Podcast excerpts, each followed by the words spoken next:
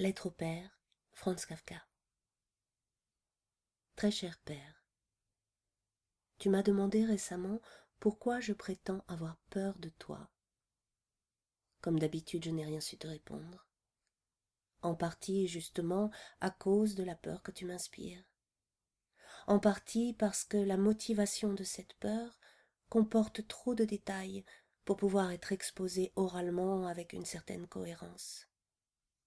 Et si j'essaie maintenant de te répondre par écrit, ce ne sera encore que de façon très incomplète. Parce que, même en écrivant, la peur et ses conséquences gênent mes rapports avec toi. Et parce que la grandeur du sujet outrepasse de beaucoup ma mémoire et ma compréhension. En ce qui te concerne, les choses se sont toujours présentées très simplement, du moins pour ce que tu en as dit devant moi, et sans discrimination devant beaucoup d'autres personnes. Tu voyais cela à peu près de la façon suivante. Tu as travaillé durement toute ta vie. Tu as tout sacrifié pour tes enfants, pour moi surtout. En conséquence, j'ai mené la grande vie, j'ai eu liberté entière d'apprendre ce que je voulais. J'ai été préservé des soucis matériels, donc je n'ai pas eu de soucis du tout. Tu n'as exigé aucune reconnaissance en échange. Tu connais la gratitude des enfants. Mais tu attendais au moins un peu de prévenance, un signe de sympathie. Au lieu de quoi, je t'ai fui depuis toujours pour chercher refuge dans ma chambre, auprès de mes livres, auprès d'amis fous ou d'idées extravagantes. Je ne t'ai jamais parlé à cœur ouvert. Je ne suis jamais allé te trouver au temple. Je n'ai jamais été te voir à. D'une manière générale, je n'ai jamais eu l'esprit de famille. Je ne me suis jamais soucié ni de ton commerce, ni de tes autres affaires. J'ai soutenu Au-delà dans son entêtement. Et tandis que je ne remue pas le petit doigt pour toi, je ne t'apporte même pas un billet de théâtre, je fais tout pour mes amis. Si tu résumes ton jugement sur moi, il s'ensuit que ce que tu me reproches n'est pas quelque chose de positivement inconvenant ou méchant, à l'exception peut-être de mon dernier projet de mariage, mais de la froideur, de la bizarrerie, de l'ingratitude.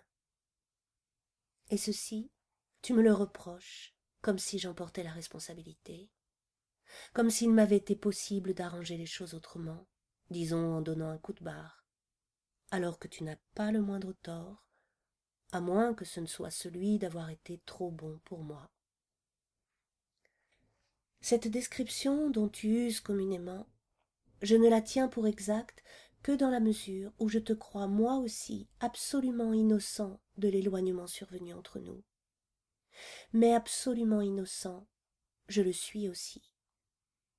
Si je pouvais t'amener à le reconnaître, il nous serait possible d'avoir, je ne dis pas une nouvelle vie, nous sommes tous deux beaucoup trop vieux pour cela, mais une espèce de paix, d'arriver non pas à une suspension, mais à un adoucissement de tes éternels reproches. Chose singulière, tu as une sorte de pressentiment de ce que je veux dire. Ainsi, par exemple, tu m'as dit récemment Je t'ai toujours aimé. Et quand même je ne me serais pas comporté extérieurement avec toi comme d'autres pères ont coutume de le faire, justement parce que je ne peux pas feindre comme d'autres. Or, père, je n'ai jamais dans l'ensemble douté de ta bonté à mon égard, mais je considère cette remarque comme inexacte. Tu ne peux pas feindre, c'est juste. Mais affirmer pour cette unique raison que les autres pères le font, ou bien relève de la pure chicane, ce qui interdit de continuer la discussion, ou bien, et selon moi c'est le cas, exprime de façon voilée le fait qu'il y a quelque chose d'anormal entre nous, quelque chose que tu as contribué à provoquer, mais sans qu'il y ait de ta faute. Si c'est vraiment cela que tu penses, nous sommes d'accord. Je ne dis pas naturellement que ton action sur moi soit seule cause de ce que je suis devenu. Ce serait exagéré, et je tombe même dans cette exagération. Quand j'aurais été élevé absolument à l'écart de ton influence, il est fort possible que je n'eusse pu devenir un homme selon ton cœur. Sans doute aurais-je tout de même été un être faible, anxieux, hésitant, inquiet, ni un Robert Kafka, ni un Karl Hermann.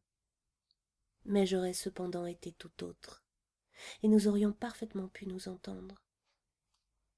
J'aurais été heureux de t'avoir comme ami, comme chef, comme oncle, comme grand-père, même encore qu'avec plus d'hésitation comme beau-père.